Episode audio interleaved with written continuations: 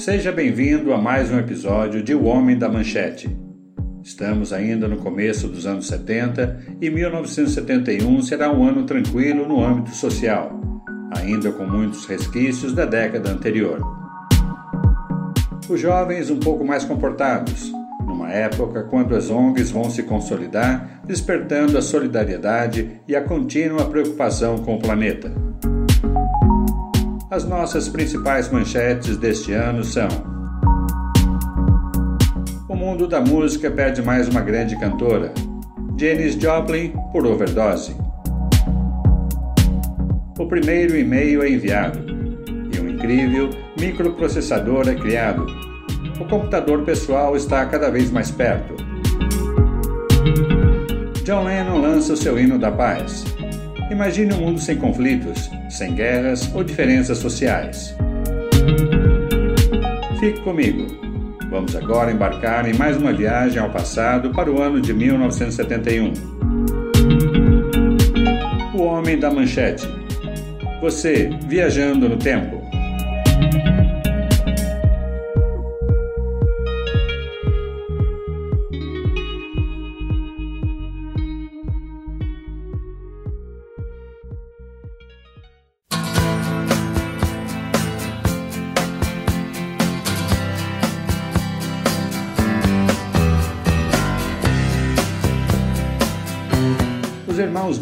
John Tom Fogerty, mais os amigos Stu Cook e Doug Clifford, formaram um grupo musical tocando desde 1959. Mas foi em 67 que definiram o nome de sua banda para Creedence Clearwater Revival e lançaram suas primeiras canções no ano seguinte. O nome da banda surgiu pela junção do nome de um amigo de Tom, Creedence Newball com Clearwater tirado de um comercial de TV de uma cerveja, a Olympia Beer, e Revival simbolizando a reunião do grupo. Ao nome Creedence, eles adicionaram mais uma letra E, para lembrar a palavra inglesa creed, que significa crença.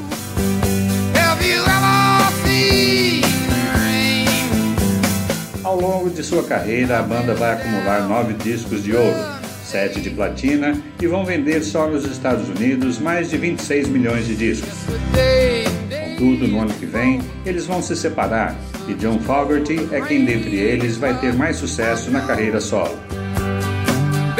Estamos ouvindo Have You Ever Seen the Rain? Faixa do álbum Pendulum, do ano passado. Mas seu single é lançado agora em janeiro, que alcança a oitava posição da Billboard Hot 100.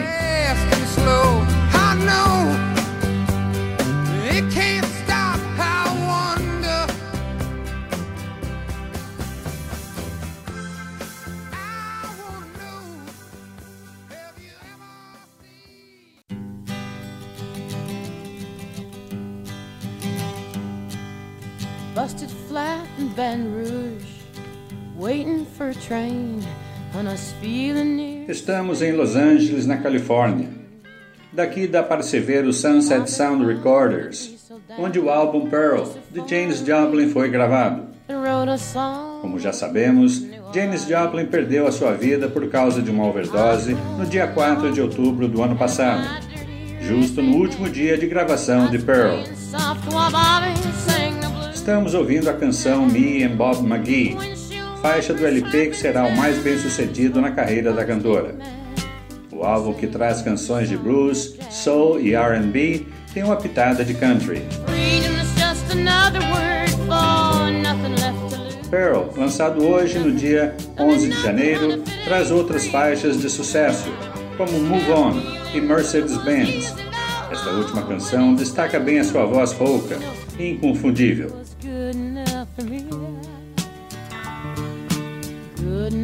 for me and my Bobby.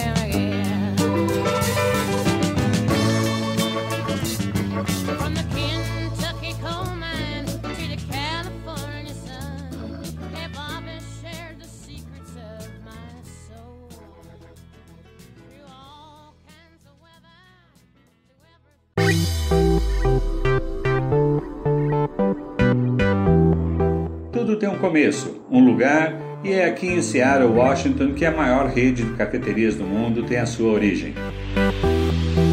Estamos em 30 de março, com temperatura de 10 graus e, para variar, chove bastante aqui na costa oeste dos Estados Unidos. E é no pequeno espaço, no histórico mercado público Pike Place de Seattle, que dois professores, Zeb Siegel e Jerry Baldwin, e o escritor Gordon Balker, unidos pela paixão por cafés, começaram a conceber a Starbucks. Eles tinham um diferencial na sua loja, oferecendo um café com torra mais escura, portanto um café mais encorpado para os seus clientes. Mas o café era comercializado para ser preparado em casa, como é o costume de hoje. O nome da empresa tem inspiração no personagem Starbuck, primeiro imediato do capitão Ahab, do clássico da literatura Moby Dick de Herman Melville.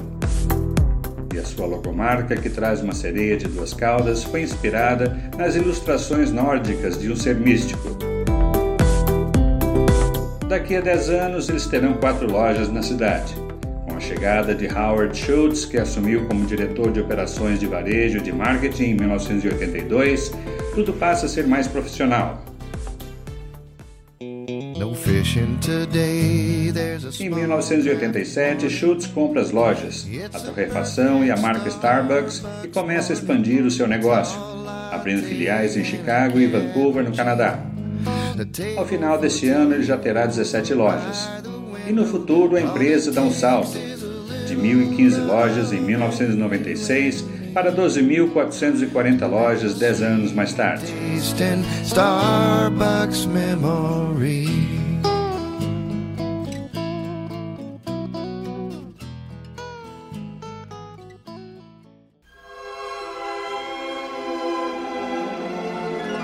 E o filme Summer 42, Houve uma vez um verão, estreia hoje, dia 18 de abril, aqui no North Point Theater, na Powell Street, em San Francisco. O filme, um drama-comédia romântico, traz esta maravilhosa música tema do pianista e compositor francês Michel Legrand.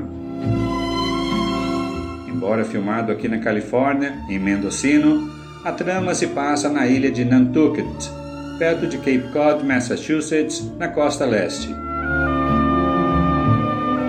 A história é baseada nas memórias do roteirista Herman Hermie Raucher, quando ele tinha 15 anos e de férias na ilha. Ali ele desenvolve uma paixão platônica pela jovem mulher Dorothy, cujo marido foi lutar na Segunda Guerra. Com a narrativa de Robert Mulligan, que faz a locução oculta em primeira pessoa como Hermie, o filme é estrelado por Gary Grimes, como próprio, e Jennifer O'Neill como a bela moradora do local. É um detalhamento de suas férias no ano de 1942 na companhia de seus amigos Oski e Benji, o nerd da turma. Originalmente, o filme seria dedicado a Oscar Oski Seltzer, com quem Raucher lutou na Guerra da Coreia. Mas o autor confessa que eles nunca foram tão próximos, mas que sofreu muito ao perdê-lo na guerra. Hermie realmente se apaixonou pela primeira vez naquele verão, mas ao visitar Dorothy, eles jamais tiveram alguma relação além da amizade contrário do que mostra o filme naquela memorizada noite de Hermie. Em 2002, Raucher dirá: Nós deixamos você pensar o que quer. Sucesso de bilheteria. Filme de baixo orçamento que vai render muitos milhões extras, com a compra e o aluguel do filme na década de 80.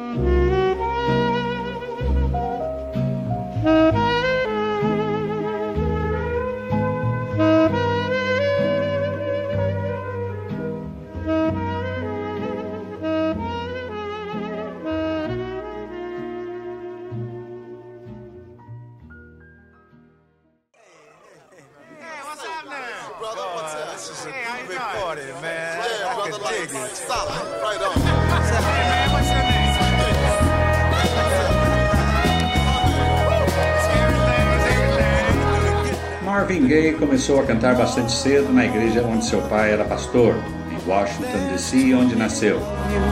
Começou sua carreira pela Motown, lançando a sua primeira gravação em junho de 1961. Hoje, dez anos depois, em 21 de maio de 1971, Marvin Gaye lança o seu 11º álbum, What's Going On, aqui em Detroit, Michigan. Trata-se de um álbum conceitual, uma canção se completando na outra. A narrativa estabelecida pelas canções é contada do ponto de vista de um veterano de guerra, que volta para seu país para testemunhar o ódio, o sofrimento e a injustiça. As letras introspectivas de Gay exploram temas de abuso de drogas, pobreza e a guerra do Vietnã. Na última faixa do álbum, Mercy Mercy Me, Gay é acreditado por promover a conscientização sobre as questões ecológicas antes mesmo que fosse um clamor público proeminente. A canção What's Going On, que dá nome ao álbum e que ouvimos agora, vai logo estar no top 1 nas paradas de singles do gênero soul e número 2 da Billboard Hot 100. Esta canção é a número 4 entre as 500 maiores canções de todos os tempos da revista Rolling Stone.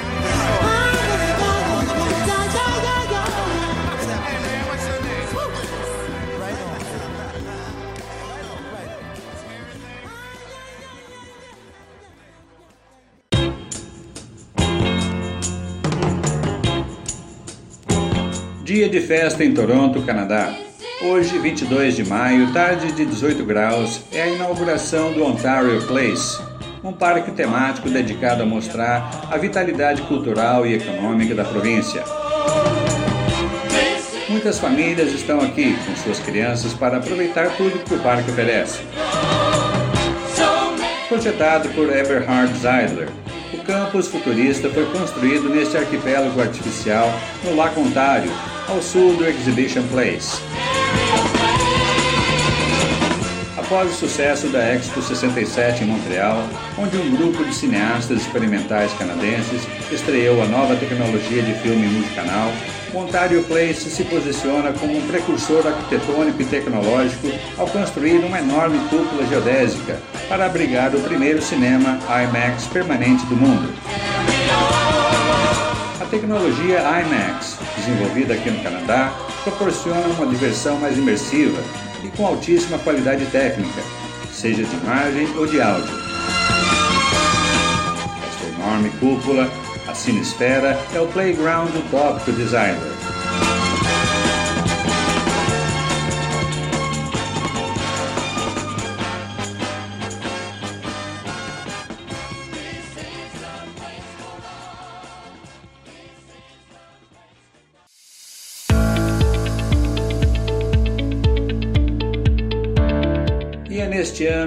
1971, que tudo começou.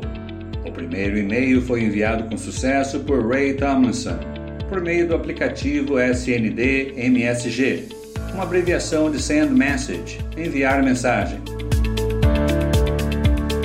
A partir deste momento, o caractere arroba, ou at em inglês, será difundido e popularizado como característica dos endereços de e-mail. Ele serve para expressar um endereço composto, do lado esquerdo é o do usuário e do direito o nome do domínio de origem. Thomson precisava se comunicar com os colegas do mesmo projeto, o ARPANET, Advanced Research Projects Agency Network, ou Rede de Agência de Pesquisas em Projetos Avançados. Esta é a primeira rede de computadores construída em 1969 como um meio seguro para transmitir dados sigilosos e para interligar os departamentos de pesquisa por todos os Estados Unidos. Mais tarde, a ARPANET será conhecida como Internet. Embora tenha apenas a função de troca de mensagens simples entre os usuários, igual ao SMS do futuro, é o começo para o que será conhecido como e-mail. Ray Tomlinson, mais tarde, nem se lembrará do que escreveu na sua primeira mensagem. Há rumores, no entanto, que ele tenha escrito a sequência da primeira linha do teclado QWERTY, a partir da letra Q até a letra P.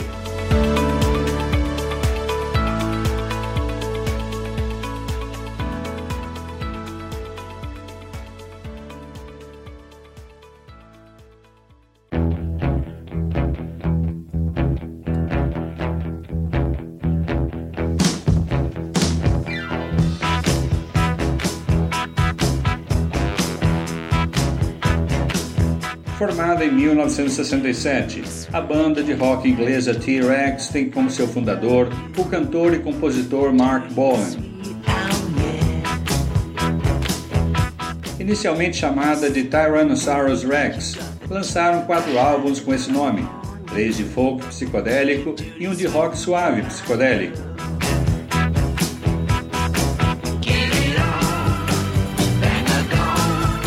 Passado, com um estilo definido de rock elétrico, Bolan encurtou o nome para T-Rex. A banda vai encontrar uma popularidade no Reino Unido comparável à do The Beatles, emplacando vários singles no top 10 das paradas britânicas.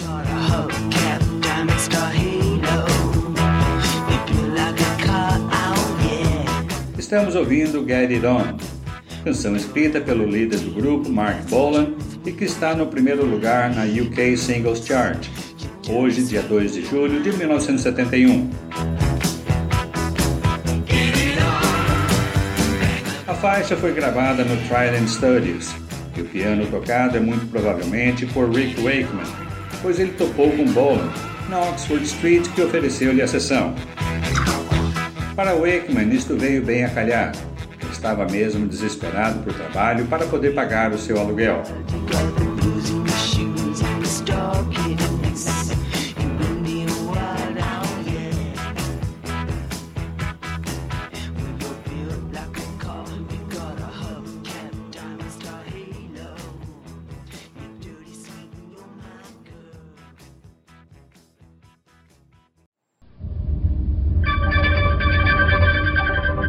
CBS News headquarters in New York, this is the CBS Evening News.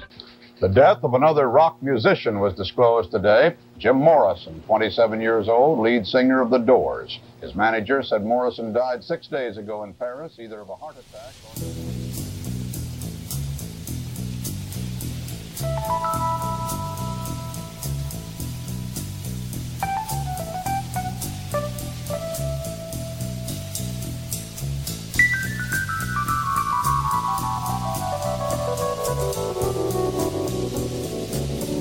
Acabamos de assistir na CBS News o pronunciamento da morte de Jim Morrison, líder da banda The Doors aos 27 anos. Ele foi encontrado seis dias atrás, em 3 de julho, dentro da banheira de seu apartamento em Paris. A causa da morte, segundo seu agente, foi ataque cardíaco ou pneumonia, mas sua morte foi mantida em segredo para não causar sensacionalismo. Jim Morrison foi cantor, poeta, compositor e vocalista da banda The Doors, que ele formou em 1965, juntamente com Ray Manzarek, Robbie Krieger e John Densmore. Até agora lançaram seis álbuns, e a canção que ouvimos, Riders on the Storm, é faixa do álbum LA Woman, deste ano.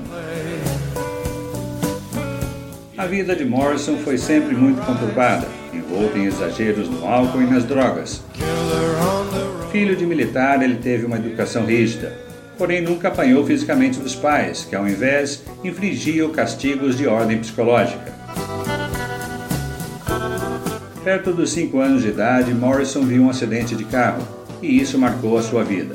Segundo ele, haviam vários corpos de nativos americanos na rodovia e que um deles passaria a persegui-lo pelo resto de sua vida.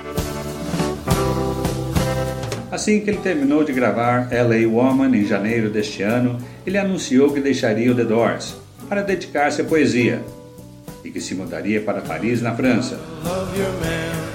Com ele estava Pamela Corson, sua namorada. Pam foi namorada de Mick Jagger e depois de um traficante de drogas, o mesmo que vendia drogas para ela e Morrison. Muitas teorias da conspiração vão cercar a sua morte, mesmo porque ele esteve num clube na noite anterior com dois estranhos e não se sabe se ele voltou para casa. Outro fato é que ele pode ter morrido de overdose, culpa de Pam, que preparava sua dose de heroína. Nunca será feita uma autópsia e seu corpo nunca será visto num caixão até o seu enterro. Muitos dirão nos próximos 50 anos que Morrison ainda vive. De qualquer modo, ele é o quarto músico famoso desde 1969 a morrer aos 27 anos de idade.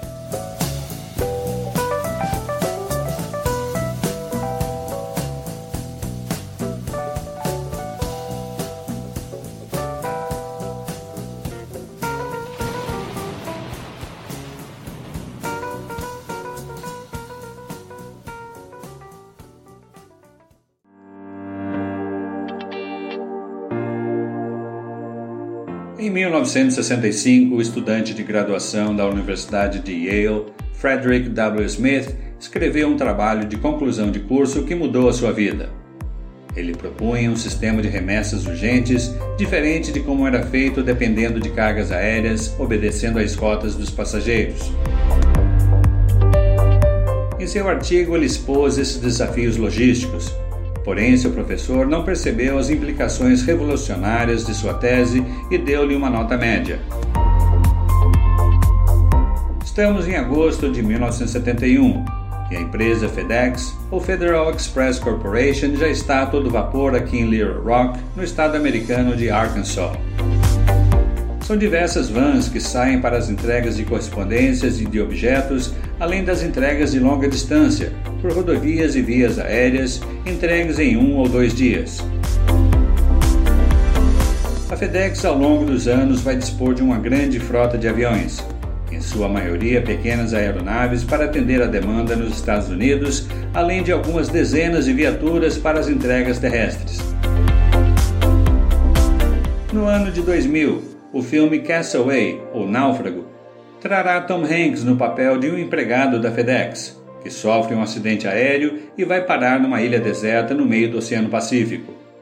Depois de resgatado, ele ainda faz uma entrega de um pacote que ele preservou ao longo dos quatro anos que viveu na completa solidão na ilha.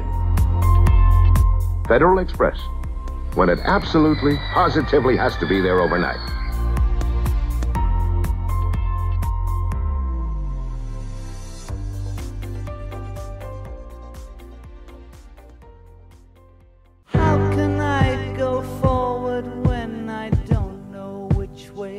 Depois do fim da banda The Beatles, o cantor John Lennon e sua mulher Yoko Ono foram para Los Angeles fazer terapia com Arthur Janov.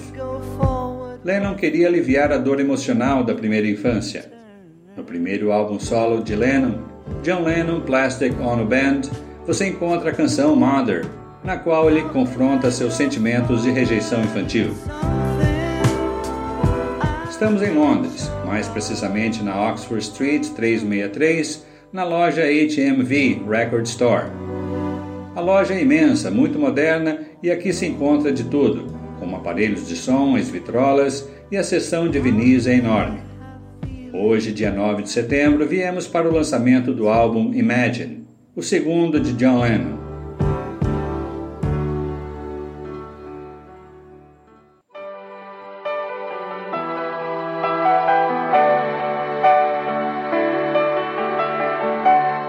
Lançado pela Apple Records e co-produzido pela sua mulher Yoko Ono e Phil Spector, o álbum tem som exuberante e a faixa título será considerada a sua canção assinatura. Estamos agora ouvindo a faixa Jealous Guy, que não será lançada como single, pelo menos até 1985. Em sua forma restrita, a canção serve como uma confissão de Lennon quando aborda seus sentimentos de inadequação que resultam em suas falhas como amante e marido. De qualquer modo, Jealous Guy é uma superexposição, algo raro para os padrões desta época. No filme promocional, a sequência desta canção é com o casal John e Yoko num barco, no lago da propriedade do cantor em Tittenhurst Park, em Ascot, na Inglaterra, em maio deste ano.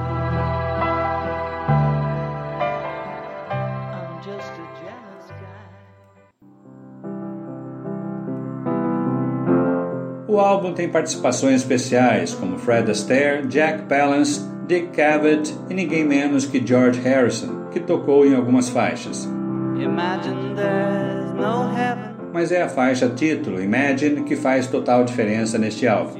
Será considerada o hino da paz, quando os ouvintes são convidados a imaginar um mundo utópico, sem fronteiras, sem diferenças sociais, sem conflitos, sem religião. Todo o álbum foi gravado em filme, que será lançado em 2018 e exibido pela Netflix, sob o título John and Yoko Above Us Only Sky Só o Céu como Testemunha. Imagine venderá mais de 1 milhão e 700 mil cópias só no Reino Unido. Será a canção de número 3 na lista das 500 maiores canções de todos os tempos da Rolling Stone.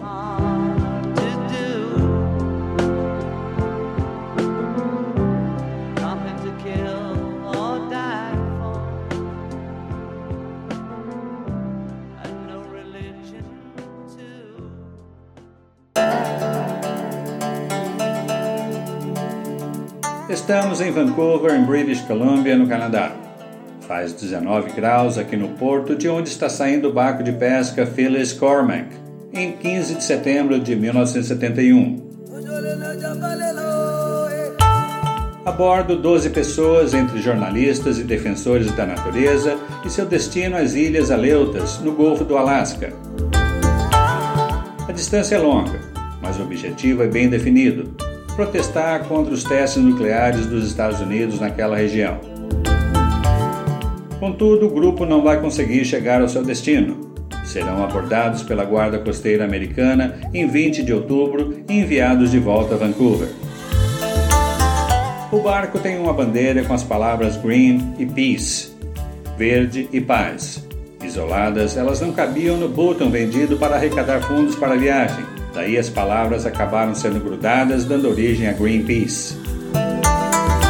A viagem do grupo não será em vão. O Greenpeace vai ser manchete dos jornais e sua fama fará com que outro teste nuclear seja adiado, que vai acabar acontecendo, porém, o último na região.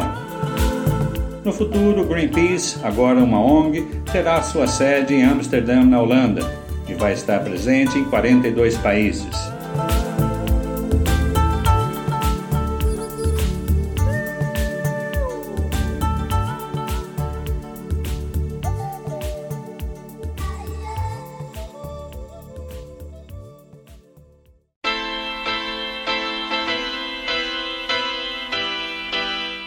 Agora em Glasgow, na Escócia, uma das maiores cidades do Reino Unido. Hospedados na casa da família Duncan, estamos para assistir à estreia da série The Persuaders, estrelada pelo americano Tony Curtis e pelo inglês Roger Moore. A série vai ao ar a partir de hoje, 17 de setembro, no canal ITV aqui na Grã-Bretanha e simultaneamente na rede ABC de televisão lá na América misturando crime, suspense e humor, será considerada a mais ambiciosa série de ação e aventura internacional produzida pela ITV Entertainment. Curtis e Moore personificam dois detetives amadores playboys. Com muito humor, os dois vão mostrar as diferenças no falar, pensar e agir entre norte-americanos e britânicos. Danny Wilde, o papel de Tony Curtis, é um magnata nova-iorquino do petróleo e Brad Sinclair, interpretado por Roger Moore, é um refinado Lord inglês. Apesar de ser direcionada preferencialmente para os mercados americano e britânico, a série será um sucesso mundial, especialmente na Espanha, Austrália e Alemanha Ocidental. Serão apenas 24 episódios até fevereiro do ano que vem, porque terá pequena audiência entre os americanos, por causa da série Missão Impossível da concorrente CBS.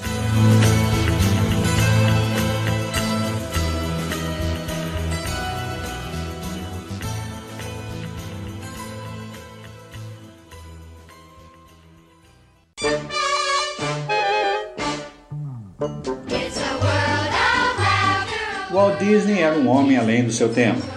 Quando inaugurou a Disneyland em Anaheim, na Califórnia, ele viu que o terreno não era grande o bastante para comportar tudo o que imaginava colocar ali. Foi quando começou o Projeto Flórida. Estamos em Bay Lake, próximo a Orlando, na Flórida. Ontem, dia 1 de outubro de 1971, foi inaugurado o Magic Kingdom, The Most Magical Place on Earth, ou o lugar mais mágico da Terra. Este é o primeiro de uma série de quatro parques temáticos do Walt Disney World Resort. cujo layout e atrações são semelhantes à da Disneyland da Califórnia.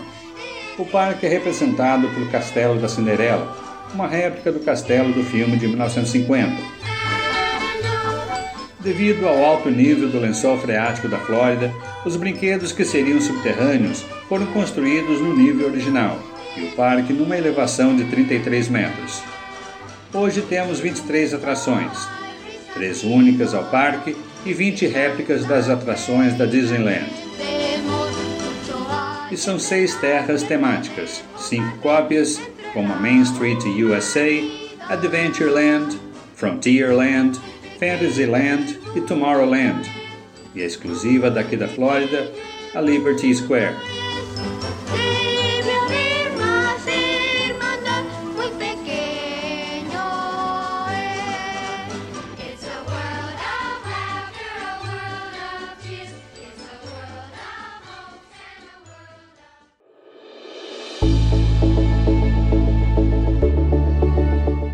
Em Mountain View, na Califórnia, na Intel Corporation.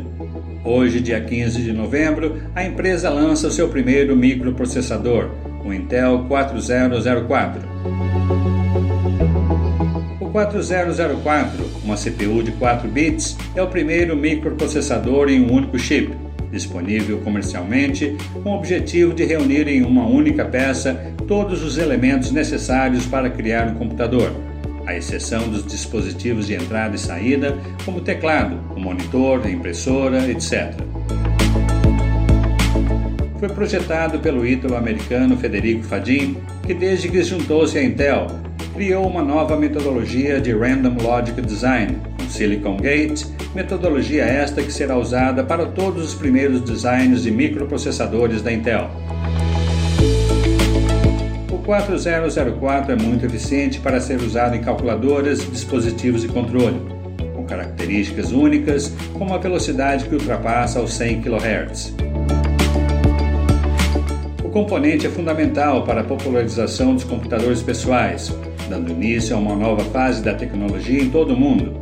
De acordo com a Intel, o legado deste processador estará presente nos chips da empresa até o futuro uma data que não será esquecida, uma vez que agora tudo será miniaturizado, deixando para trás computadores cujo tamanho ocupavam salas inteiras.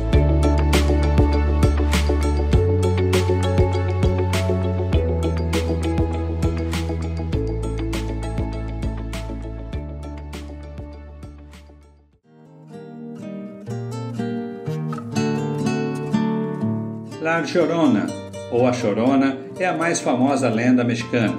Ela é tão marcante que mesmo os descendentes de imigrantes que vivem nos Estados Unidos e no Canadá afirmam terem visto La Llorona nas margens dos rios. A lenda remonta ao século XVI, com a mais antiga das versões. Contudo, a saga da mulher que matou os próprios filhos e que agora passa a raptar novas crianças é a mais popular. Salias de um dia, Maria, como se chama chorona, era apaixonada por um homem cuja família não a aceitava. Ela decide fugir com o amante e com ele tem dois filhos. Mas ao descobrir que estava sendo traída pelo marido, arrasada e cega de raiva, ela pega seus dois filhos, símbolos daquele matrimônio desastroso, e os afoga num lago. Ao cair em si com uma dor insuportável, a Felicida morre de depressão. Desde então, seu fantasma vaga, flutuando pela cidade, chorando e roubando crianças para substituir as suas. A canção folclórica mexicana que ouvimos, La Llorona, tem origens obscuras, mas foi Andrés Enestrosa quem a popularizou por volta de 1941 e sempre estará associada ao Dia dos Mortos. Estamos na cidade do México, e no dia 2 de novembro assistimos a centenas de pessoas carregando velas acesas e tendo seus rostos pintados como caveira, muitos vestidos com trajes típicos, coroas de flores e leques para as mulheres e sombreiros para os homens. Ouvimos La Llorona, interpretada por Ángela Aguilar, versão que será lançada em 2003. lo que es martirio.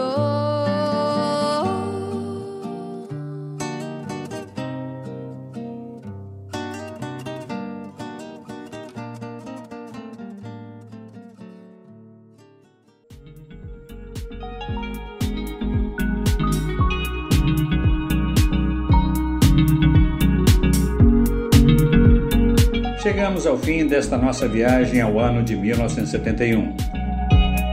Próximo episódio será também repleto de fatos históricos e curiosidades, com muita música e cinema.